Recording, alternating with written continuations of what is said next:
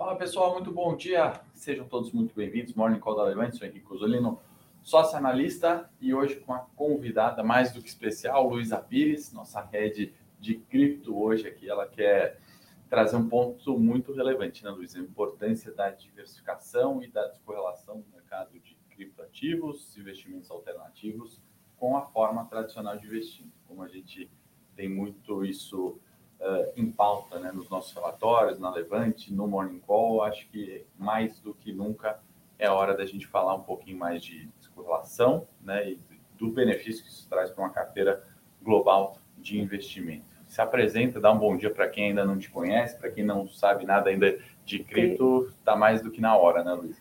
Mais do que na hora, e acho que a gente é, nunca teve tanta oportunidade no mercado como é, em 2023. Para quem não me conhece, eu sou Luísa Pires, eu sou head de cripto aqui da área. A gente cuida dos investimentos alternativos da Levante e no decorrer do ano passado a gente fez muito estudo para poder trazer para vocês as melhores oportunidades de investimento alternativo e a gente vai falar muito sobre isso hoje, né, Henrico? Show de bola, muito bom. Bom, pessoal, mandem aí suas perguntas, mercado global, cenário local, bastante coisa para a gente falar hoje, né? O título é Hora da Mineração. Tem uma parte que a gente vai chegar num consenso aqui, eu acho, né? Um, um ponto em comum na mineração, tanto do no mercado, como a gente está falando, né, de de mineração, nosso posicionamento em Vale na transição do ano em algumas carteiras de curto prazo e uh, principalmente também em criptoativos tem um ponto importante que a Luísa vai trazer sobre mineração é um dos temas de hoje. Bom, vamos começar aqui da forma tradicional, passando os mercados. A gente tem bastante assunto hoje para abordar, né? Eu acho que um destaque que uh, a gente vê em Nikkei aqui em alta de 2,50, né? Quando o Banco Central japonês declinou, né? Daquela expectativa de mercado que seria sobre uma possível aumento de juros, mudar aquela política de controle uh, da curva de juros, algo que não aconteceu. Bolsa subindo forte no Japão, fechou em alta de 2,50, destaque Ásia e Pacífico. Europa também toda no terreno positivo. Hoje, alguns fechamentos negativos da Dow Jones e S&P na data de ontem, acho que mais uma correção ali de movimento de dias positivos. Europa, uh, acho que o grande destaque também, inflação zona do euro, que arrefeceu pelo segundo mês consecutivo. Né? A gente está falando de 9,2%, novembro era 10,1% e outubro aquela máxima histórica que preocupava muito os mercados, né, Luísa? Acho que talvez seria também interessante trazer como é que é a relação de, de inflação, taxa de juros, todos esses movimentos aí que a gente está vendo de Banco Central para o mercado de, de cripto, Luísa. Muita gente acha que é uma coisa totalmente paralela e assim, a gente sonha que daqui a uns anos a gente tenha uma criptoeconomia e que não é, correlacione com o mercado tradicional. Mas o que acontece hoje, é, só para contextualizar vocês de forma bem rápida, é, a gente teve a maior injeção de liquidez da história no ano da, da pandemia e muita gente se interessou pelo mercado de cripto. Então, realmente, o mercado de cripto ele andou é, muito, mas muita gente entrou porque tinha muito dinheiro sobrando. Então, é, quando isso aconteceu, é, tanto na entrada desse investidor que não sabia porque estava investindo em cripto, tanto com a entrada do investidor, principalmente institucional, nesses anos que, que vieram a, a, a passar, a gente teve aí uma inflação no mercado de cripto, ou seja, ele inchou, mas ele não subiu por conta do fundamento. E quando o Henrique sabe muito bem disso, quando algo não sobe por conta do fundamento, é muito fácil você entrar em algo que você não sabe e também é muito fácil você sair. Então, quando a gente teve aquele boom do mercado de cripto que não falava em outra coisa a não ser o Bitcoin, muita gente não sabia por que estava investindo e aí a gente teve essa essa descorrelação com o mercado tradicional, enquanto todo mundo estava caindo lá por conta de pandemia, cripto estourou, mas muito porque as pessoas estavam vendo uma relação de risco-retorno muito maior em cripto, mesmo sem saber é, investir, mas todo mundo estava naquela época da propaganda de que cripto fazia 10, 15, 20, 30, 100 vezes só colocando seu dinheiro em Bitcoin. E não é verdade. A gente sabe que é, com tudo que está acontecendo, principalmente com a questão da inflação, a gente sabe que a correlação do, do, mercado de cripto com o mercado tradicional é muito grande, justamente por conta desses ativos de risco. Então, quando o pequeno investidor vai investir em cripto, ele fala assim: ah, é, na mesma cesta que eu coloco Apple e Netflix, eu também vou colocar Bitcoin, eu vou colocar Ethereum. Então, quando você fala de correlação do mercado tradicional com o mercado de cripto, ainda é muito grande, porque o dinheiro é o mesmo o mesmo objetivo que uma pessoa tem para hoje, né, investidor pessoa física falando, e não investidor de cripto.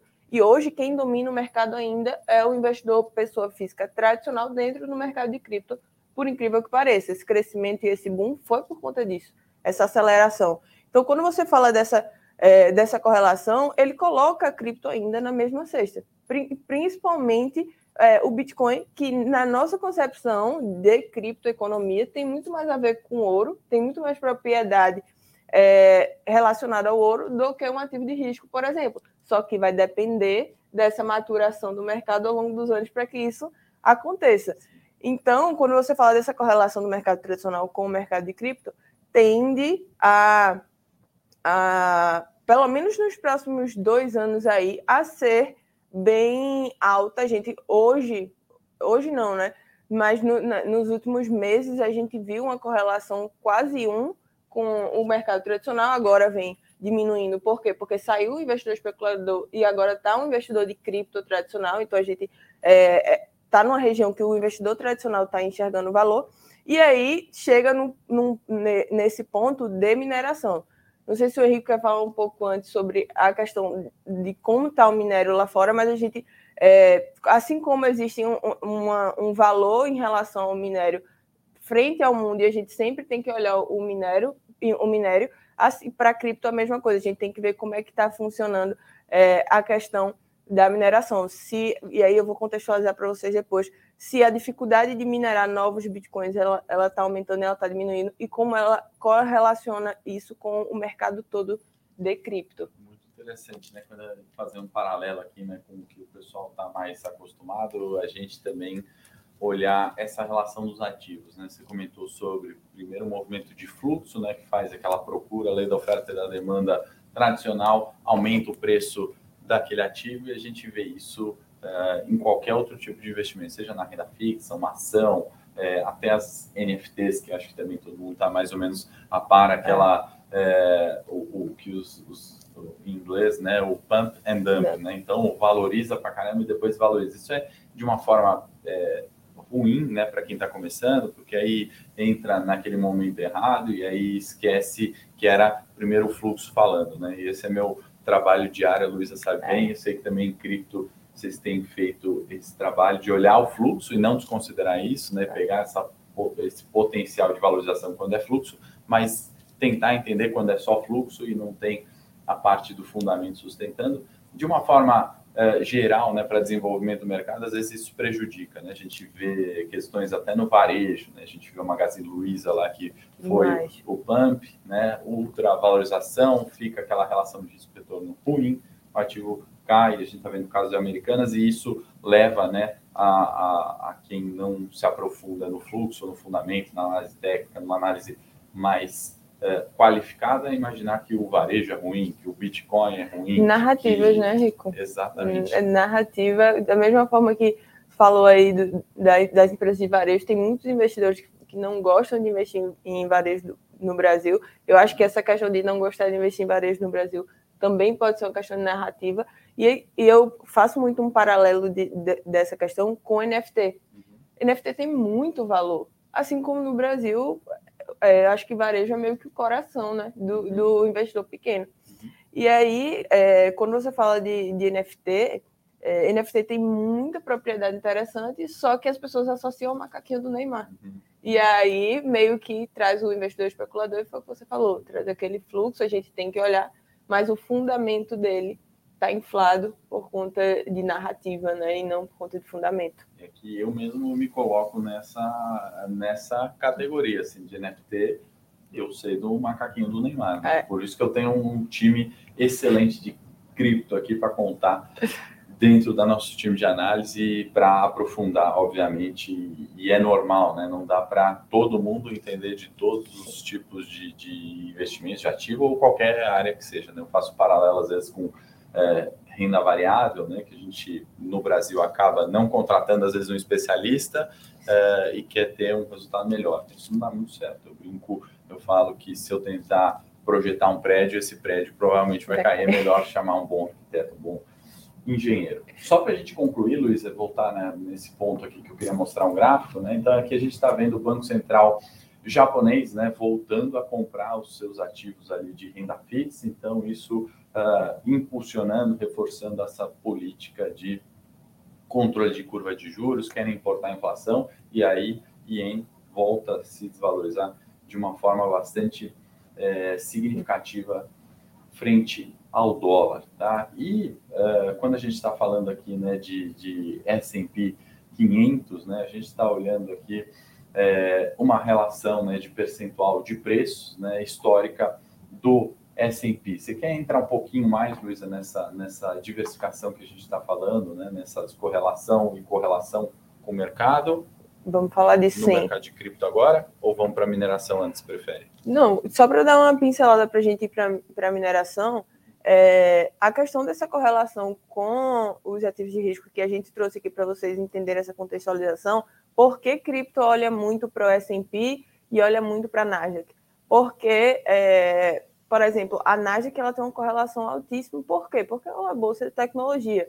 Então, termina que é, quando você vai é, olhar cripto, você tem que olhar tanto o S&P quanto a Nasdaq e saber, de novo, aquele investidor individual que entrou, que é novo no mercado de cripto, ele vai ter o mesmo comportamento, né? A correlação é alta. Então, saber esses pontos de contração. A gente está numa zona aí, o Henrique é mil vezes mais experiente que eu nisso, nessa, nessa questão de análise. A gente sabe que a gente está numa região de resistência ali do S&P e que a gente está na região de resistência do Bitcoin. E por que a gente está falando da questão de mineração? porque aí é onde o Bitcoin pode talvez descorrelacionar com o mercado tradicional, o S&P, a Nasdaq principalmente.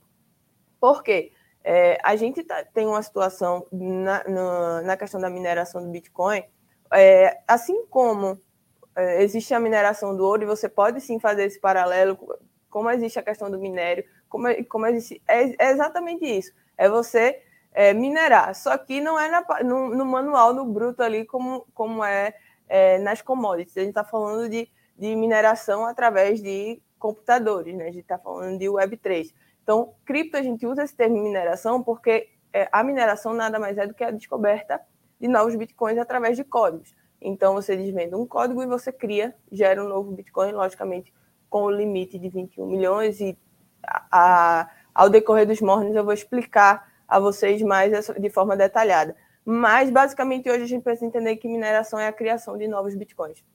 É, essa correlação do, dos novos mineradores com o, o S&P pode vir a, a descorrelacionar por um único motivo.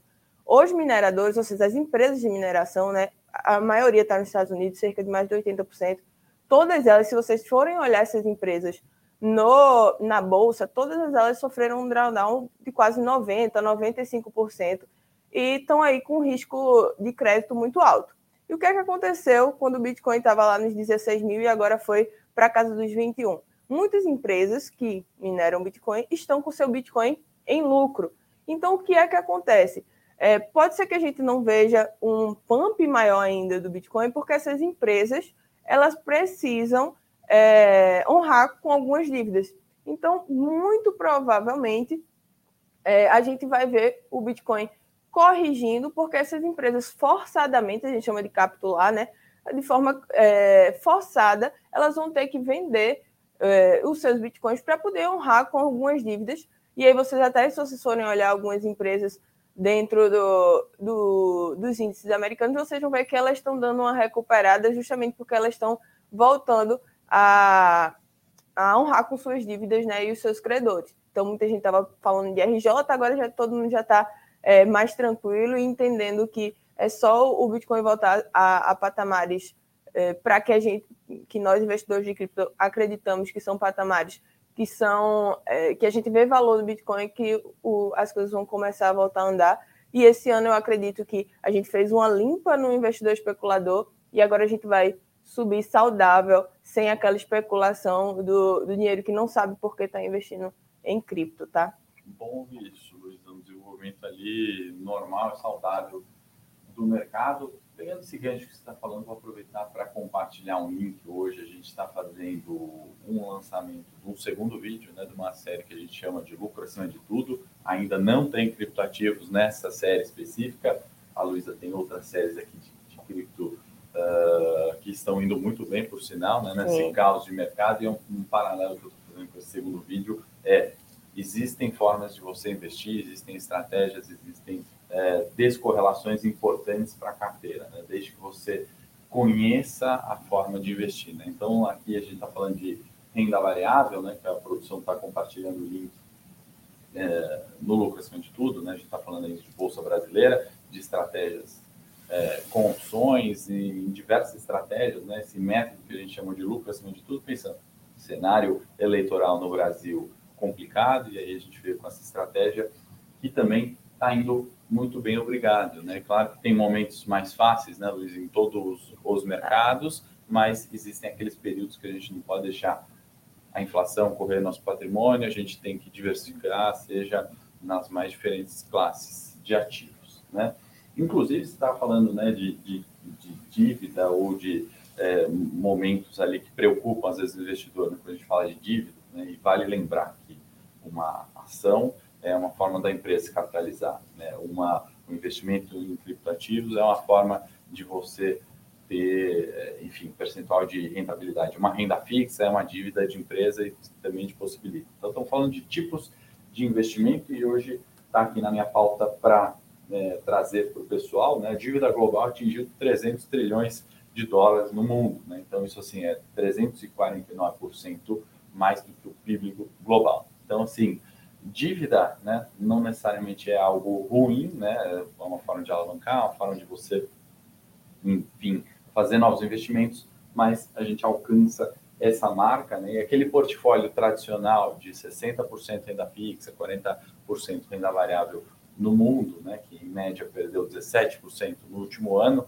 ele tem que ser, pelo menos eu acho que essa é a minha opinião, imagino que da Luísa também, ele constantemente precisa ser revisto, né? Aquelas regrinhas de bolsa, assim, ah, eu não olho para isso, é, é assim que se faz há 10 anos, essa é a estratégia que funciona, né? Mais do que nunca a gente está pondo aqui em dados que não necessariamente é isso, né? Se, se você excluiu esse pump do, do Bitcoin também, né? Falou assim, ah, não, isso é só fluxo, eu não vou investir, talvez você perdeu uma boa parte ali de, de uma valorização de, de algo que é novo, né, que muitas vezes assusta, e eu acho que a gente tem como dever trazer isso. Né? Então, assim, o mercado tradicional de dívida no mundo né, atingiu 349% de é, relação com o PIB global. Né? Então, assim, a gente tem mais dívida no mundo do que propriamente é, produto. produto né? Então, interessante esse dado, Luísa, é, para trazer. É, falar um pouquinho também de, de, agenda, né, que a gente não trouxe ainda. Hoje agenda é muito relevante. Né? Tem livro BES, que são as principais condições econômicas dos Estados Unidos, uh, PPI, né? então estamos falando aí do, do ponto central da, da, discussão sempre, né? inflação. Uh, membros do FED também discursando aí, mais de quatro hoje dando seus pitacos sobre economia. E no cenário local a gente vai ter Luiz Marinho, ministro do Trabalho, que se propôs ali a levar uma, uma proposta de salário mínimo é, nessa semana ainda para o Lula. Né? Então, aquela revisão do salário mínimo, na minha opinião, não sei se a Luísa tem algum comentário sobre isso, mas na minha opinião, a gente está falando de um, é, de um aumento do salário mínimo que vem, é, acho que muito mais num, num, viés ali de, olha, aumentei salário mínimo, propriamente algo que vai é, aumentar desemprego é. ou vai percentualmente causar alguma, algum descontrole nesse, nesse sentido, Luiz? Acho que é mais uma sinalização, olha, teve aumento, mas aquele aumento que, no final das contas, o trabalhar em si ali, acho que nem vai, não vai ter um diferencial é, ali. Na... Não muda muita coisa. No, no fim do dia, sim, é, eu brinco que no fim do dia a, a quantidade de pão que ele vai comprar é a mesma, então não muda muita coisa, não. Exatamente. Bom, e Estados Unidos, temporada de balanço, hoje eu trago o destaque da United Airlines, lucro líquido de 850 milhões né, na casa, arredondando aqui os números só para a gente ter uma referência. Né? A gente está falando de uma reversão do prejuízo, né, do lucro por, é, do prejuízo por ação do último tri em 1,99, vem com lucro por ação de 2,55, é aquele copo meio cheio naquele é, naquela preocupação do investidor ainda, né, como se dão as companhias aéreas pós é, pós pandemia, né, toda essa questão é, inclusive de expectativa de retomada de preço de petróleo. Então, uma valorização recente aí do petróleo, isso é o principal custo quando a gente está falando de companhias aéreas. Uh, então, vale colocar ali na balança, é claro, que fazer as considerações, os ajustes aqui do nosso setor aéreo brasileiro, né? Tem uma série de outras é, variáveis para a gente pôr em pauta, mas eu acho que é um destaque positivo ali, né? Traz um, um viés uh, positivo para resultado e continuidade aí desses avanços. Vamos falar um pouquinho mais de Brasil. A gente não falou ainda de mineração, né? O ponto é que viés positivo também, né? Estamos aproveitando para pegar um gancho de commodities, petróleo. A gente está falando de recuperação de preços na, na commodity, inclusive no minério. Acho que num primeiro momento, né, essa retomada que a gente vê para o minério de ferro tradicional, a Luiz já vai falar, explicar um pouquinho também o que é mineração de Bitcoin, acho que resumidamente, de forma objetiva, e, e por que, que a gente deu esse título Hora da Mineração. Se no minério de ferro tradicional a gente está vendo esse fluxo positivo, acho que pelo, pela decisão da China né, encerrar aquela política de Covid zero, zero. isso traz aquele fluxo inicial que a gente está falando do, do pump, né, da, da, procura e valorização ou recuperação dos preços do minério.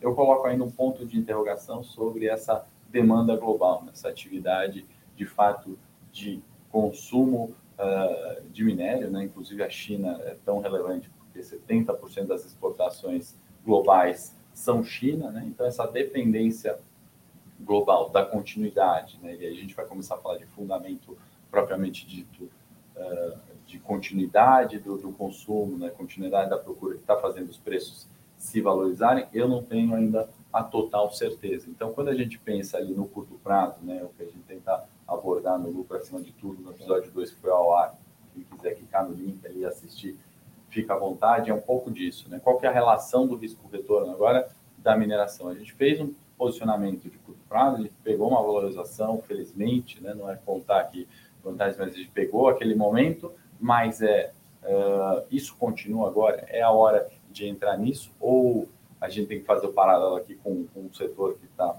bastante dificuldades, e aproveitando o gancho do, do balanço da United Airlines que a gente trouxe, é será que a relação de risco-retorno para o curto prazo ou para aquele investimento, uh, qual que é a, a, a, o peso numa carteira né, de mineração agora um peso no, no, no, setor aéreo? Pelo amor de Deus, não estou defendendo, não vai sair comprando aérea. Pelo amor de Deus. Mas esse é o, o questionamento que a gente tem que fazer o tempo inteiro para entender as relações de risco-retorno. Né? Porque no momento que está o setor aéreo depreciado e mineração valorizado, qualquer caos político, qualquer notícia, qualquer viés é, um pouco mais negativo, certamente o setor mais valorizado, por mais que vive um bom momento, tende a cair, tende a prejudicar a performance do investidor. De novo, não entenda mal. Não estou fazendo um long and short comprando aéreas, vendendo uh, vale. Não é esse o ponto aqui, mas essa questão que eu acho que é importante a gente olhar para a mineração. No Bitcoin, explica, tem uma mineração também de Bitcoin. É e, e, como é que você está vendo esse, esse momento de, minera, de minério? Pode falar de minério? Não, de mineração de, mesmo. De mineração, assim. Tá é, quando, quando a gente fala de mineração, existem vários tipos de mineração, tá? A, gente, a gente fala do, da prova do trabalho, onde a gente realmente utiliza o computador, né? Quando a gente fala prova de trabalho, é porque uma máquina trabalha para a gente. A gente tem é, placas de vídeo minerando Bitcoin, né?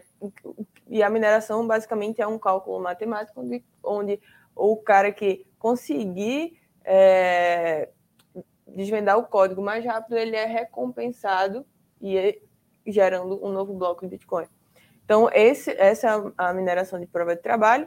E a gente tem a mineração que agora está em expansão, porque a segunda maior cripto do mundo, que é Ethereum, fez um hard fork, que a gente chama que é, é uma mudança, uma atualização, onde ela utilizava máquinas para poder gerar novos etéreos, e agora ela utiliza piscinas de liquidez.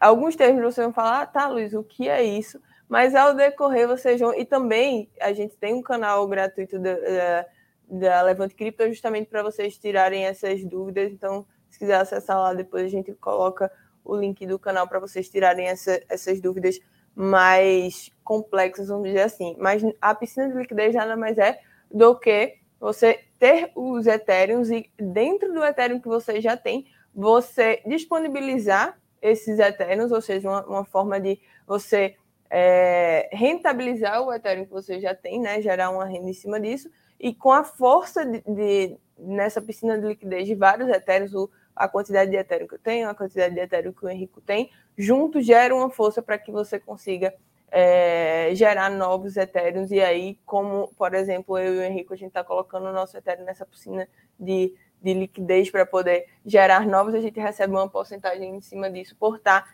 emprestando os nossos Ethereums. Então, existem duas formas. E por que isso é tão importante? Porque uma empresa que está muito defasada lá fora pode se beneficiar. Essa empresa se chama Coinbase é uma das maiores empresas do, do, do mercado de cripto, é uma empresa extremamente consolidada. Hoje ela está. E aí o Henrique até pode dar uma olhada depois para falar para vocês como é que tá os múltiplos dela. Mas hoje, na minha visão, ela é uma empresa que pode se beneficiar muito com essa questão da, da do staking que a gente chama de Ethereum. Então, ela pode se beneficiar bastante disso. E é uma empresa que, na minha opinião, ela está muito barata para o potencial que ela tem dentro dessa conjuntura de mineração. Então, quando a gente fala de, de mineração, não é algo é, distante de vocês, não, tá? Tem empresas dentro da bolsa que é, dependem de mineração de Bitcoin e tem empresas dentro da bolsa americana que dependem da, da mineração do, do Ethereum. Então, vocês vão ver muitas empresas para o próximo ciclo de alta dos criptoativos que a gente acredita e a gente tem a nossa seleção aqui na nossa casa a gente acredita nisso, a gente sabe que, além dos criptoativos, existem empresas que vão se beneficiar muito, tá? Desde ETFs dentro de, de, de um pacote, né? ETF é um pacote de, de empresas, desde ETFs até, até empresas que é, a gente sabe que vai se beneficiar bastante com esse ciclo novo de Web 3.0, que é o que a gente fala, né? Que é essa nova tecnologia que a gente está em fase de, de transição. Então é muito importante vocês entenderem que a gente não está falando de algo paralelo tridimensional. A gente está falando do nosso dia a dia mesmo, que já está é, tendo essa modificação. É uma base tão grande, né? Até coloquei aqui, a Luísa falou para a gente olhar, né? Se eu estiver olhando de forma certa aqui, Luísa, Coinbase, ação listada nos Estados Unidos. Isso. A gente está vendo alguns dados aqui de, de retorno, né? A, a, ação, a empresa em si, retorno sobre patrimônio líquido em uh, 21 de 98,9, né? Margem de de 40. Então a gente está vendo ali um modelo de negócio que, obviamente, né, não é a análise tradicional que a gente usa, talvez com uma ação certamente não de commodities, né, que a gente está fazendo esse paralelo de, de mineração, mas são, são, são é, indicadores ali bastante interessantes de, de rentabilidade. Bom, pessoal, é, o, o Sérgio está fazendo uma pergunta aqui, ó. Julgamento da XRP já saiu, Luísa? Tá não. sabendo sobre? Não, não saiu o julgamento da XRP, tá? Gente, a empresa Ripple é uma empresa muito boa, mas eu ficaria distante do token XRP justamente por essa pontuação do Sérgio. É, não, não é muito bom a gente depender do julgamento de, de um ativo para saber se ele vai conseguir desenvolver ou não. Então, assim, a não ser que você tenha uma posição em, em XRP e realmente é, acredita na empresa e no crescimento do token da empresa, tudo bem, mas não fica suscetível a um julgamento dos Estados Unidos, porque esse token pode vir a zero caso eles percam esse julgamento. Ah, Luísa, mas ele pode multiplicar duas, três, quatro, cinco vezes, caso não. É, ficar suscetível a isso faz com que é, a gente não consiga analisar o desenvolvimento e o crescimento do projeto XRP. Então, é, o, que é que eu, o que é que eu preferiria? Vamos esperar o julgamento sair. Ainda vai sair esse ano no máximo. Eu sei que faz uns três anos que está é, postergando isso, mas eu acho que nesse ano no máximo vai sair esse julgamento. Até falo do primeiro do primeiro semestre. Vamos esperar. Eu prefiro olhar de fora e pagar mais caro por algo que a gente já tem uma definição de fundamento do que ficar dependente ali de um julgamento onde a gente não sabe se o juiz vai acordar de mau humor, de bom humor, o que é que vai acontecer. Entendeu? Então, assim, vamos, vamos ou pagar mais caro ou, ou se livrar de uma por conta dessa questão do julgamento. Tá? Muito bom, muito bom. Bom, pessoal, pauta Brasil, né? Até a pergunta do Rafa, eu acho que eu vou seguir um pouquinho mais detalhado uh, no Morning Técnico agora. Quero falar lá de Americanas, pontos técnicos, quero falar um pouquinho das transmissoras, aconteceu um, algo relevante que eu acho que vale trazer, e de construção também, Cirela, olhando essa descorrelação. Acho que o papo foi tão legal assim de cripto, né? E vale a gente pensar, sabemos mais ou menos o que está acontecendo com o Brasil, como descorrelaciono em algum sentido, eu acho que fez muito uh, sentido, eu gostei bastante, aprendi aqui com a Luísa, espero que vocês tenham aprendido, né? Vi o pessoal hoje um pouquinho menos é, de menos perguntas, mas acho que com o tempo, conhecendo os termos ali, acho que vão gerar é, diversas dúvidas de cripto. E eu vou deixar essa parte de Brasil agora para o Morning Tech, vou entrar ao vivo. Eu quero agradecer a Luísa aí pela aula e pela participação mais especial hoje. Quiser dar um tchau aí e concluir, Luísa, a palavra é sua. Até já já, pessoal. Então, gente, quero agradecer a vocês. É, espero que vocês tenham gostado dessa dinâmica da gente de trazer é, cada vez mais ativos alternativos para vocês entenderem que não é interessante colocar todos os ovos na mesma cesta, é interessante diversificar.